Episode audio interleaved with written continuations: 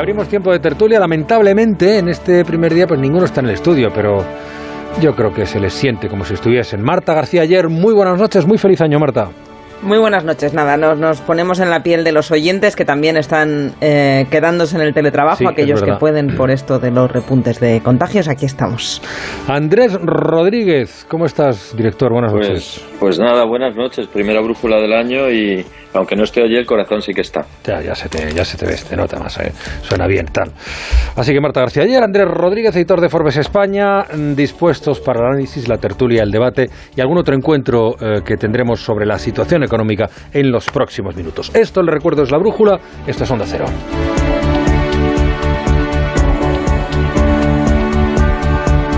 Sigue el rumbo de la brújula de Onda Cero con Juan Venga, pues vamos a darle la rueda de las propuestas, de los temas de esta jornada de la mano de la mirada cítrica o con la mirada cítrica de Ignacio Rodríguez Burgos. Ignacio, muy buenas noches. Saludos, muy buenas noches. Los Reyes Magos han adelantado su llegada a los ministerios de Trabajo y de la Seguridad Social al mercado laboral han dejado 777.000 ocupados más en 2021 y 782.000 parados menos. De esta forma hay 574.000 afiliados más y 140.000 desempleados menos que antes del impacto del coronavirus. La recuperación del empleo es más que apreciable en el sector servicios por la lenta y errática reactivación de la hostelería, del turismo y del comercio. Depende de cada ola del virus y de cada variante. Lo que también se aprecia es que los ERTES han sido el gran descubrimiento de esta crisis, como la compra de deuda pública por el Banco Central y los rescates financieros lo fueron fueron los grandes descubrimientos de la anterior recesión. El año termina con 102.000 trabajadores en ERTE. Son medio millón menos que a principios de ejercicio, pero en diciembre vuelven a subir. Se nota el golpe de la variante Omicron en algunas empresas con el incremento de las bajas laborales. Lo que también es interesante es la polémica abierta a cuenta de la reforma laboral. El Partido Popular reitera su rechazo mientras que los sindicatos reclaman que se apruebe el texto tal y como se acordó, a pesar de que partidos de izquierda cercanos a las centrales sindicales, como Esquerra Republicana o Bildu, anuncian su voto en contra. La situación en la patronal es también contradictoria. Por un lado, la Federación de Autónomos ATA señala que el acuerdo de los agentes sociales que amadrina Yolanda Díaz mantiene el 95% de la norma anterior y por eso también pide que se apoye en el Parlamento. Por su lado, la CEIM, la patronal madrileña, afirma que los buenos datos de empleo llegan con la legislación anterior, la del Ejecutivo de Rajoy, una norma que ahora cambiará y duda esta organización de la bondad de esta reforma.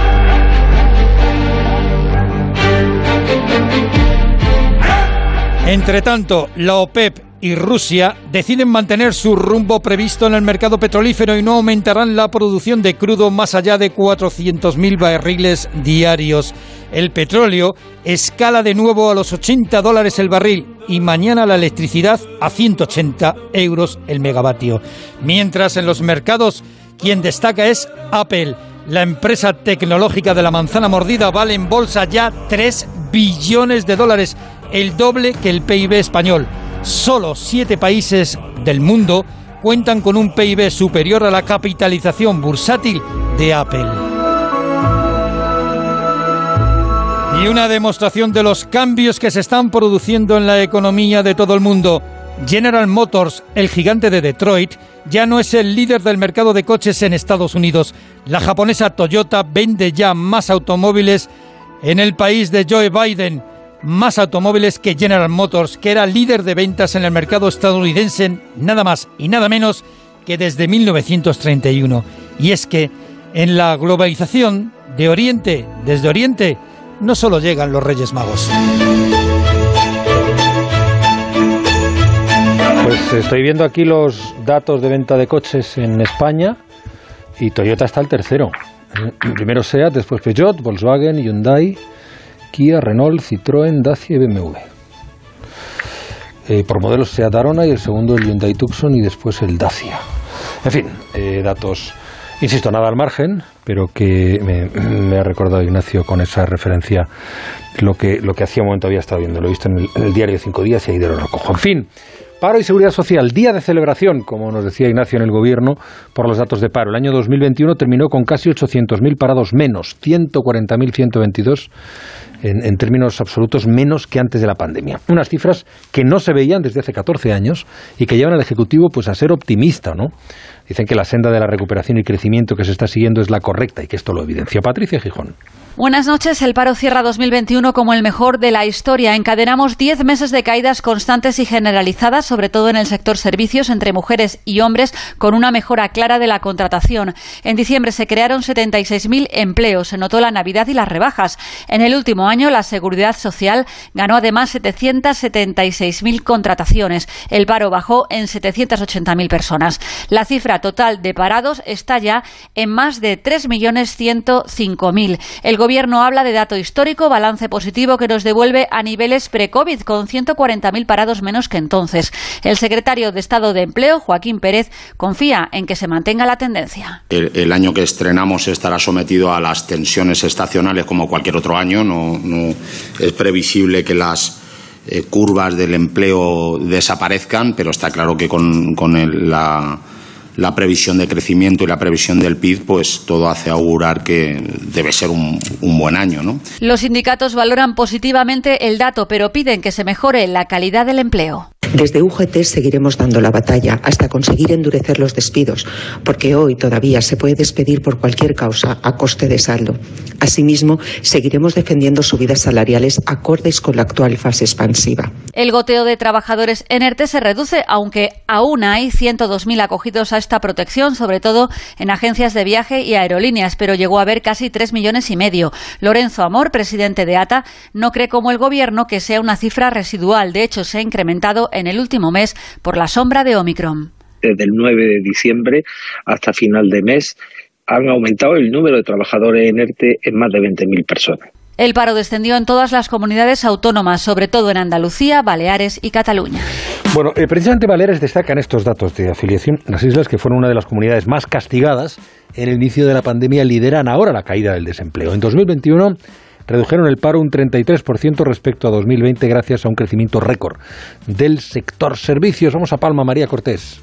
Baleares ha terminado 2021 con un 33,6% menos de parados que hace un año, hasta las 59.000 personas, y se sitúa como la comunidad autónoma con el descenso más importante del desempleo. Incluso ya mejora los datos previos a la pandemia con 5.000 parados menos que el mismo mes de 2019.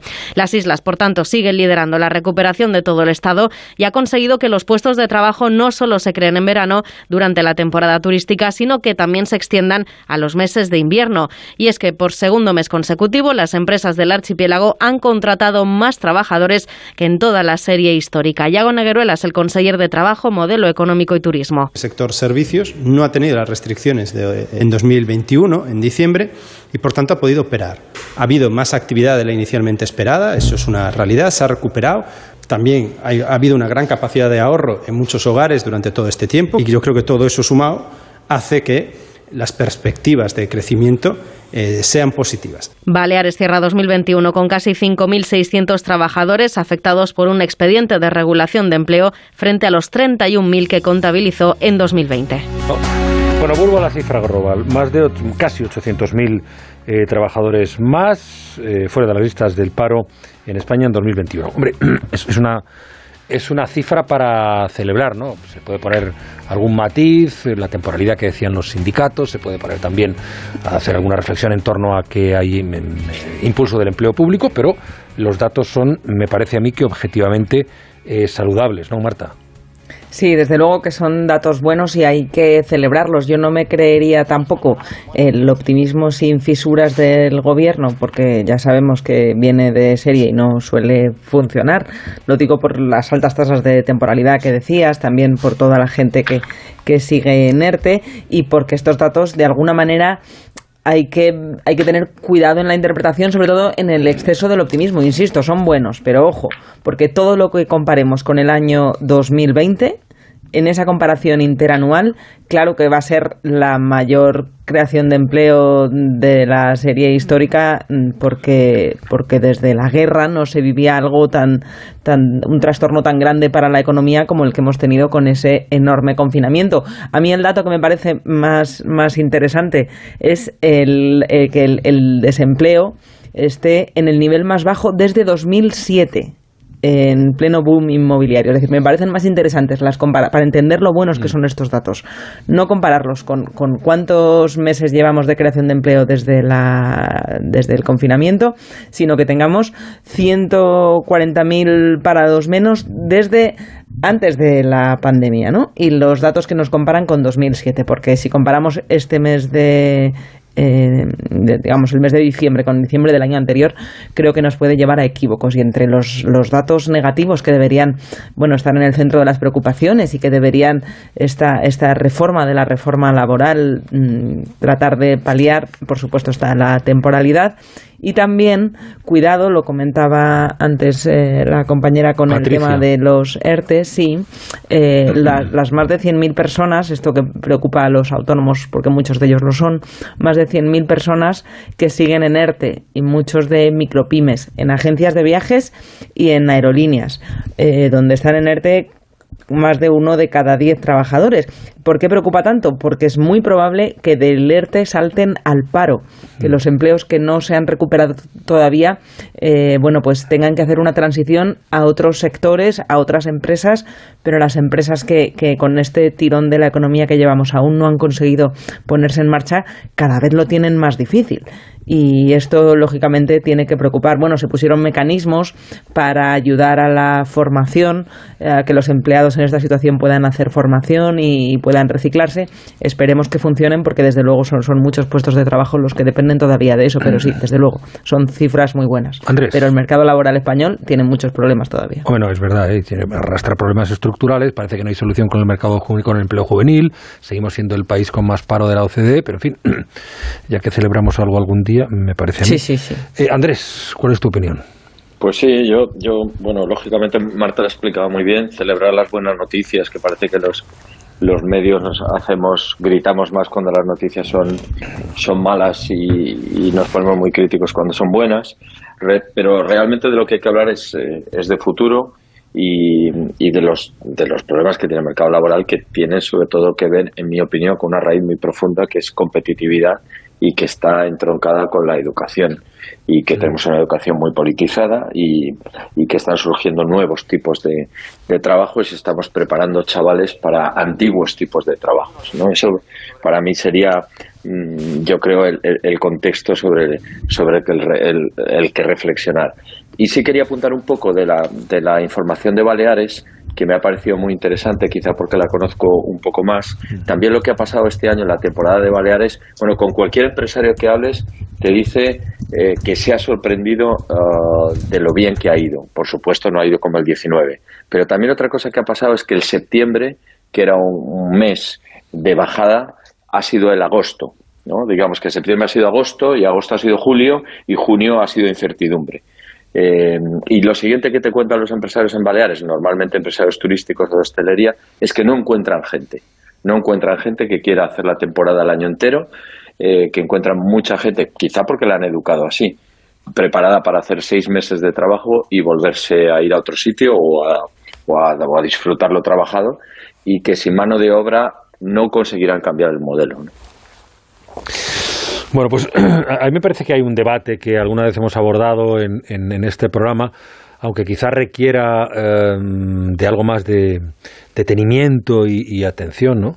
Son muchos los empresarios que, sobre todo en el sector de la hostelería, eh, se quejan, y yo recuerdo este verano en algunas empresas, en algunos colectivos del norte de España sobre todo, de que no encuentran gente para, para trabajar. Hombre, ahí lo que, dijo, lo que dijo aquella vez el presidente de los Estados Unidos, pay them more, pero no sé si es tan sencillo como eso. ¿Qué decías, Marta? Perdona. ¿Marta? Sí, no sé si me oís ahora. Ahora sí. Ah, vale. Es que me parecía muy interesante esto que, subrayaba Andrés y creo que hay un, un asunto fundamental a poner en contexto mm, que es los salarios que se pagan y el precio de la vivienda en los sitios en los que se encuentran con esta coyuntura. Si con los salarios que se pagan en el sector de la hostelería no se pueden pagar los alquileres de esas zonas, mm. complica mucho que la gente pueda hacer un plan de vida en ellas. Y, y eso es algo que tienen que tener muy presente y que en lugares como Baleares, desde luego, es, es evidente que es uno de los sitios donde más complicado es encontrar vivienda y más infravivienda hay para gente que tiene titulaciones y empleos y que incluso para funcionarios, maestros o médicos encuentran una dificultad porque los, los, eh, la, vivienda está dopada por el mercado mm. turístico. Bueno, em, y con la resaca de los datos del paro y afiliación que hemos conocido hoy, la reforma laboral, que sigue siendo este inicio de año uno de los retos más difíciles para el gobierno. Bueno, ya está, está en vigor pero ahora tiene que pasar por el Parlamento, porque les recuerdo a los oyentes que se aprobó por ese, ese trámite de urgencia que tanto le gusta al gobierno de Pedro Sánchez. O sea, está en vigor, pero todavía tiene que tener el aval del Parlamento. A ver, los sindicatos empiezan a exigir eh, ya que se ratifique, que, que, se den prisa a los grupos parlamentarios. ¿no? En el PP insisten de nuevo entre críticas a la patronal que no darán su visto bueno en el Congreso, cosa que no deja de tener eh, su, su elemento de sorpresa. Pero bueno, ahí están.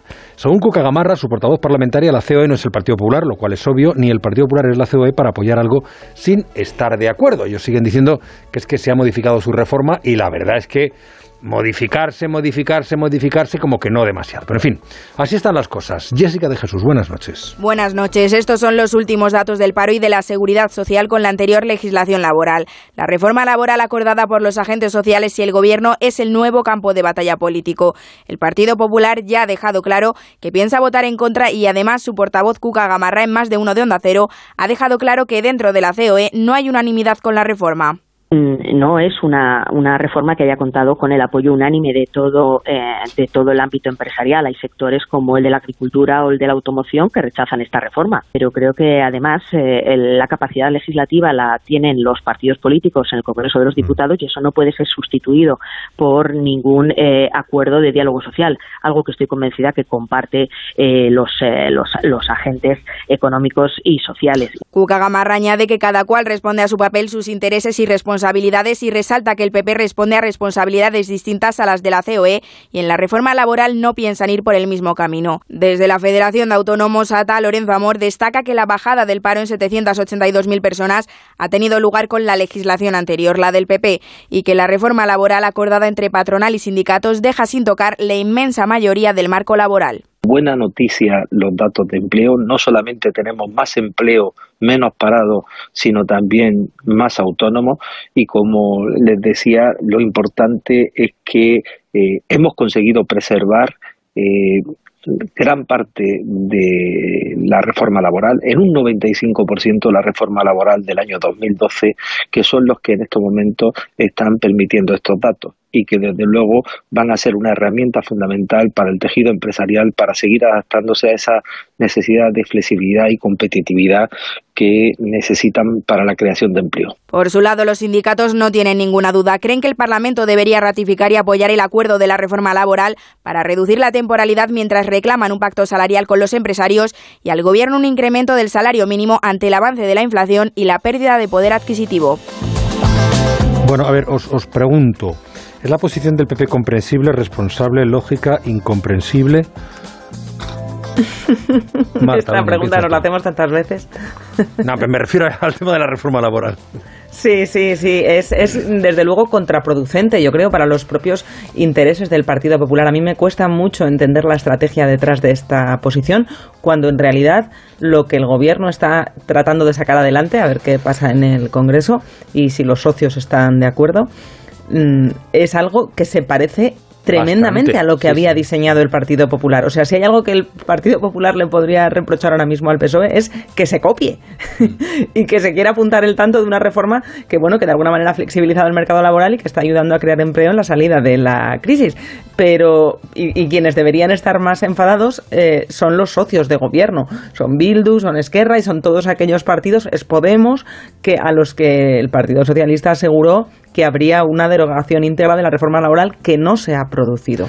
Y también me sorprende mucho por parte de, lo que yo creo que es una incongruencia del Partido Popular, que no sé me parece que va en contra de sus propios intereses, ya digo, ya no hablo del mercado laboral en sí, sino de los intereses partidistas que, que vayan a, a, a negarle a la COE la validez de interlocutor cuando coincide que no está de acuerdo con la estrategia que adoptan. La COE es mencionada continuamente por los portavoces del Partido Popular cuando está de acuerdo con sus tesis y cuando no, entonces no es válido, no representa a los empresarios, ¿no? que era lo que venía a decir Cuca Gamarra esta mañana en más de uno con Alsina. Bueno, a mí me parece que hace bastante agua el argumento aquí del Partido Popular. Em, sí, porque hablaba de que bueno, la, prevalencia, que no se ha, se ha modificado la prevalencia de los, de los eh, convenios eh, sectoriales y en realidad se ha matizado bastante. Pero bueno, eh, tu, tu, impresión, Andrés.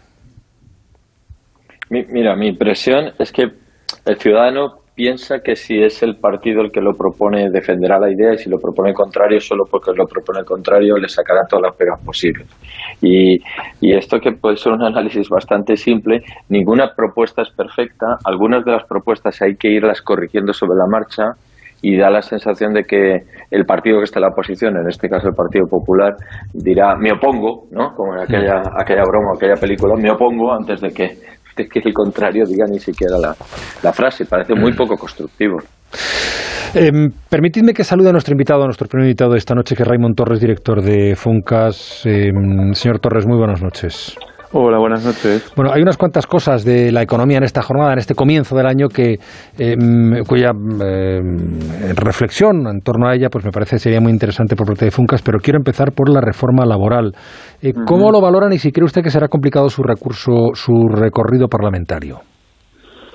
Bueno, yo creo que es una, una reforma que, responde a, a, una necesidad, ¿no? que es la reducción de la temporalidad en la precariedad en el mercado laboral. Es decir, en lo que está pasando es que llevamos ya, yo iba a decir años, pero incluso décadas, en España creando empleos sobre todo de, índole temporal, o sea, por una duración muy limitada, mm. incluso puestos de trabajo por un día, por una semana, y esto es una anomalía. Y es algo que se ha criticado desde todos los mm, lados, ¿no?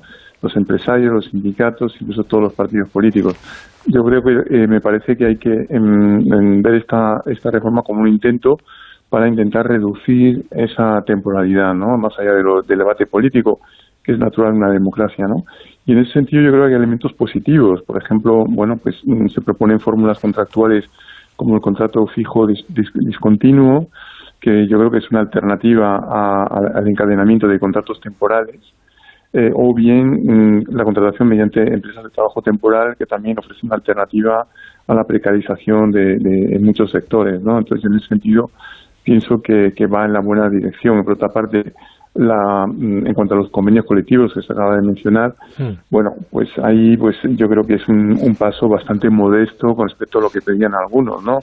Eh, bueno, básicamente en la parte salarial se negocia a nivel del sector esto me parece también un elemento positivo en la medida en que se mantienen cláusulas de descuelgue, es decir, que determinadas empresas, que yo creo que es lo que quiere el sector del automóvil, no pueden aplicar eh, el convenio del sector, pues pueden mm, eh, eh, reivindicar esa cláusula de, descuelgue y aplicar un, convenio distinto a la medida que haya acuerdo entre las partes. Por tanto, yo creo que estamos ante una reforma bastante equilibrada seguramente criticable por algunos que querrían o bien mantener la, la de 2012 intacta y otros que querrían eh, haber ido mucho más allá. O sea, usted, usted cree como, mm, parece evidente que además había un acuerdo eh, eh, que no se ha respetado en su integridad con Podemos, acuerdo de gobierno en el que se ha hablado de los convenios sectoriales, su preeminencia sobre los de empresa y al final solo ha quedado en materia salarial, con lo cual tampoco es que se haya producido un cambio fundamental, pero en fin. Esto es un elemento importante, eh, porque los salarios, evidentemente, bueno, es eh, la mm. parte de, las condiciones laborales que,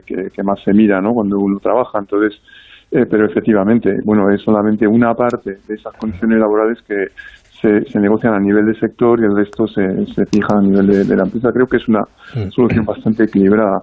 Yo creo que hay que haber otro elemento en esta reforma y es que bueno, había una urgencia y es que para la obtención de los 12.000 millones de euros que se esperan eh, para eh, junio de este año, era necesario aprobar una reforma laboral.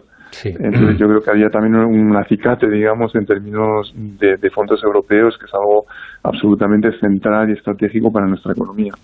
Eh, el paro, el tema del paro ha alcanzado su nivel más bajo para un diciembre desde 2007. Nos decía hace un rato Marta García ayer que ahí es donde, había, donde había que establecer la comparación, no con el año pasado que eh, se creció sobre eh, partiendo del erial en que situó la COVID la economía, sino con respecto antes de la pandemia y, con estas cifras, con estas fechas anteriores. ¿Cómo valoraron desde, desde Funcas estos datos de paro que hoy se han conocido?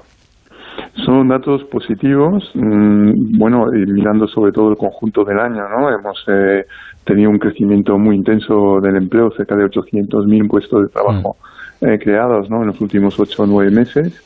Esto es algo que hay que valorar porque prácticamente esto supera todas las previsiones y además se ha producido algo muy paradójico y es que el empleo ha crecido más que la propia actividad, que la propia economía, algo que normalmente no ocurre.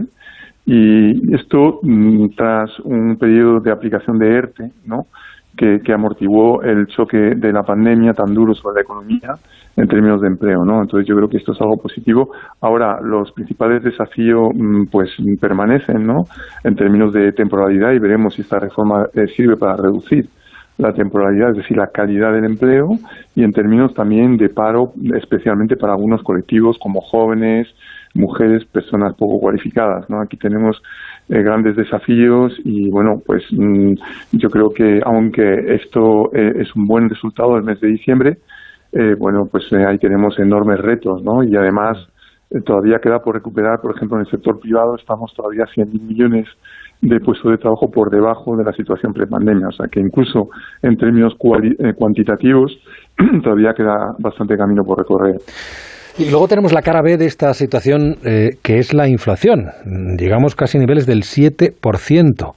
Em, se decía hace un par de meses que esto era coyuntural, cada vez parece menos coyuntural cada vez parece más persistente. Más persistente, claro. Sí, sí, y lo que está pasando es que, bueno, mm, la inflación de alguna manera surgió como consecuencia de los cuellos de botella en determinados mm, recursos naturales, metales, la madera, por supuesto, productos energéticos, la electricidad, y esto se ha extendido eh, eh, a otros productos, ¿no? se empiezan a producir ya efectos de segunda ronda en eh, la producción de bienes y servicios internos, ¿no? Digamos, esto otro, la inflación, eh, ese brote nacía de, digamos, de las importaciones, ¿no? De, una, de un encarecimiento de costes importados y ahora ya se producen efectos de segunda ronda, por ejemplo, en la producción de muebles, eh, reflejando el encarecimiento de la madera, en el sectores electrointensivos, pues reflejando el encarecimiento de la electricidad. Y esto es preocupante. Lo que está en este momento manteniendo, conteniendo todavía la inflación son los salarios. Eh, los convenios colectivos hasta el mes de noviembre pues, mm, pues registran un, incremento de apenas un 1,5 y para el año que viene probablemente, eh, por lo menos en los primeros meses de, este año, estaremos en el 2% ¿no? de, de, incremento salarial. Y esto es bueno un incremento muy moderado que de alguna manera bueno pues mm, significa que eh, muchos asalariados y, empresas están perdiendo poder adquisitivo, ¿no? Y, por ahora esto actúa como dique de contención. Yo creo que la clave está en si el encarecimiento de costes importados eh, mm, sigue después de la primavera. Si esto fuera así, yo creo que eh, la inflación podría ir a más, ¿no? Y ya sería no solamente persistente, sino que incluso un poco más permanente, yo diría. ¿Y puede reventar la recuperación? ¿O puede, puede impedir que el 22 sea el año de la consolidación? Claro, esto tiene, esto es un riesgo muy importante, ¿no? De, primero por la pérdida de poder adquisitivo de, los consumidores, es que ya se, se, ha producido, entonces la capacidad de compra se reduce y los consumidores o bien eh, consumen menos eh, directamente porque no tienen poder adquisitivo o bien prefieren posponer la decisión de consumo y mantener un sobreahorro que se ha producido con la crisis y por tanto de alguna manera se desplaza el, rebote que se esperaba para este año. Este es un primer riesgo. El segundo riesgo es que el Banco Central Europeo eh, empiece a reaccionar con más contundencia, incrementando los tipos de interés o incluso que sin decisión del Banco Central Europeo eh, sencillamente la financiación de la deuda pública pues se encarezca, porque los mercados sencillamente exigen una rentabilidad más alta ante perspectivas de inflación que a lo mejor se van ajustando al alza. y esto sería una mala noticia para, para nosotros, porque tenemos una deuda pública, eh, como sabéis, de 120% del PIB, un déficit todavía muy elevado y por tanto, bueno, pues mm, si se encarece el coste de financiación de la deuda pública, tendrá repercusiones presupuestarias que, habrá que, bueno, por supuesto, intentar manejar. Eh, eh señor eh, Raymond, eh, señor Torres, Raymond Torres, director de Funcas, vamos a ver, hoy estoy viendo el dato en la prensa. Diciembre ha cerrado con 240.000 bajas laborales por COVID, tres veces más que en noviembre. ¿Esto puede pesar en, en, todo esto que estamos hablando? ¿Puede afectar negativamente o muy negativamente a la economía? Estas bajas que todos conocemos a alguien que está de baja o que ha tenido que quedarse en casa y, teletrabajando o sin poder trabajar, como algunos casos que requieren presencia. Sí, sí, incluso mucho más que no las anteriores. Es increíble como vemos en torno a, todos nosotros, ¿no? O más gente, eh, bueno, que muy afectada por, infectada por la, por la pandemia o en baja, en baja laboral. Yo creo que, eh, bueno, si, mm, como lo parece, la variante Omicron no es tan, eh, digamos, perjudicial para, para la salud y, bueno, se trata de una variante, bueno, que es, que es muy infecciosa, es muy contagiosa, pero de alguna manera cuyos efectos no son tan graves como de variantes anteriores, sin duda por la vacunación, pero también por la propia variante. Si esto fuera así, yo creo que, bueno, los efectos serán limitados en el tiempo. Tendremos un, un mes de enero eh, pues con muchas disrupciones en, la mm. producción, en la actividad en determinados sectores, pero no, no irá mucho más allá.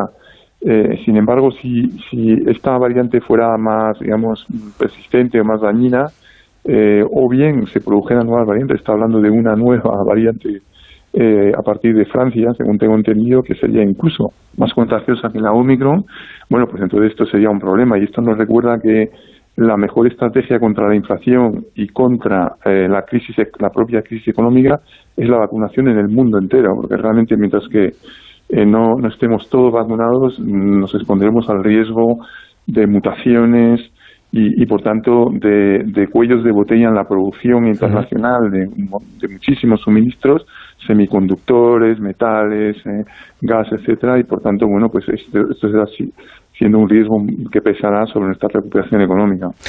Raymond Torres, director de Funcas, muchísimas gracias por su presencia esta noche en, en La Brújula y que tenga muy feliz año.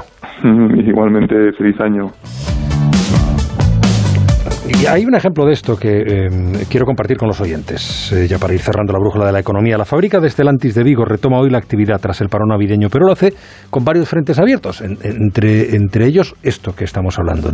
La incertidumbre en la producción por la crisis de los microchips se suman ahora los problemas derivados del avance de Omicron. La planta automovilística arranca siendo también víctima de las bajas laborales por los contagios, pero con el reto de recuperar el ritmo de producción que bloqueó la pandemia. Onda Cero Vigo, Víctor Blanco. Entre varias incógnitas ha comenzado la producción de la factoría viguesa del grupo Estelantis, la primera de ellas relacionada con el COVID-19 y las numerosas bajas laborales en una plantilla de algo más de 6.500 trabajadores, 5.000 de ellos indefinidos. De momento se han podido arrancar todos los turnos en los dos sistemas de producción y a un gran ritmo, 2.500 coches cada día se producirán en este primer trimestre. La otra duda que se plantea en este 2022 en la fábrica de Vigo y en todo el sector de la automoción es si habrá microchips para seguir este ritmo o continuará la crisis de suministro. Cierto optimismo en estos primeros días del año. Víctor Mariño es el portavoz del sindicato CUT en el comité de empresa. La situación deberá normalizarse. Hay estimaciones que hablan de final o incluso de mitad de este año. De hecho, hay muchas empresas que incluso están planteando ERTES por seis meses. Por tanto, entendemos que este año con respecto al anterior recuperaremos la normalidad poco a poco creemos que vamos a recuperarla poco a poco. La factoría viguesa comenzará a producir este mes de enero una nueva furgoneta para Fiat. A día de hoy, a pesar de las incertidumbres, mantiene su idea de batir su récord anual de fabricación de coches, que supondría superar el medio millón cuando finalice este 2022. ¿Tienes mucha gente, Andrés o Marta, muchos compañeros o compañeras eh, que se quedan en casa por la COVID? Eh, sí, la verdad pues nosotros sí. Marta, Marta, Marta y luego ya Andrés. Sí, la verdad que sí. Lo que hay, lo que veo alrededor es mucha incertidumbre con respecto a si después de Reyes y la semana que viene, cómo de normal será la reincorporación a las oficinas. Pero bueno, recordemos que incluso en el tope de la pandemia, cuando más gente teletrabajaba, no superaba un 17% de los trabajadores en España. O sea que seguimos siendo un... Lo que también tengo en mi entorno, y no sé si vosotros os identificaréis con esto, es gente eh, pensando en cambiar de coche pero retrasando la decisión mm, a ver qué pasa. No sé qué, tiene que pasar, la verdad, pero bueno, a ver si se normaliza todo, a ver si el tema de la tecnología eh, de los automóviles, pues la eléctrica y la híbrida y demás se va, va avanzando, pero ya es una realidad que los coches que se matriculan de tecnología híbrida, de eléctricos puros o de gas, eh, es lo que han tirado para adelante de las matriculaciones, que el mercado del automóvil para tirar para adelante tiene que, tener muy claro además que los coches que más que más se exportan y que más se tienen en otros países son de estas nuevas pues te recojo, tecnologías. Te recojo el tema para hablar de ello, me parece muy interesante. Eh, volviendo al tema de la volviendo a la COVID, eh, Andrés, ¿tienes mucha gente mm, fuera de la oficina? Andrés. Pues nosotros es el momento, en la editorial es el momento que más gente... Te, eh, ¿te escucho? ¿Sí? sí, sí, te escuchamos perfectamente, sí. ¿Hola? Sí, te escuchamos. ¿Hola? Eh, Andrés. Ah, perfecto. No, te decía que después de dos años es el momento que más gente tenemos contagiada, y, pero con otros métodos de trabajo y con otro estado de ánimo. La gente quiere trabajar en la oficina, pero también ha asumido y ha adoptado que se puede trabajar de otra manera, así que digamos que la empresa y la editorial están menos estresada que al principio cuando no había información.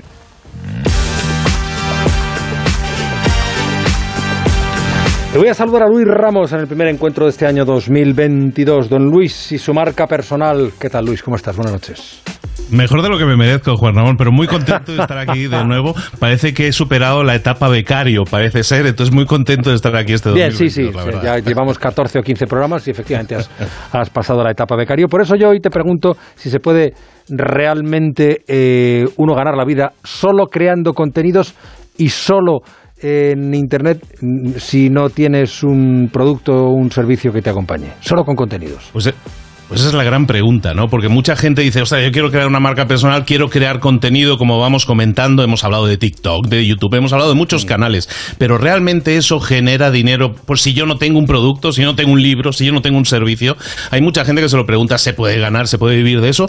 Y la verdad es que sí, se puede. Pero ojo, generando, como siempre hablamos, contenido de calidad, contenido que sume, contenido que entretenga, que dé valor. Que aunque es una frase muy manida, la verdad es que continúa siendo, siendo real. Si tú generas contenido que anime a la gente a hacer cosas, a conseguir un resultado, lo que llamamos victorias rápidas, eso la gente lo valora mucho. Y a los anunciantes, eso les encanta. Y hay anunciantes cada vez más en las redes sociales que aunque tú no tengas producto o servicio, estarían más que contentos de invertir anuncios en tus canales de comunicación. Si quieres te explico formas en las que podemos hoy en día ganar dinero y ojo, todo basado en hechos reales.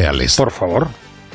Pues mira, hay muchos canales que nosotros podemos utilizar, todos los conocemos, las redes sociales son excelentes para crear contenido para la marca personal. Y hay canales como YouTube, por ejemplo, que pertenece a Google, o el mismo Google, en el cual nosotros podemos crear contenidos. ¿Cómo?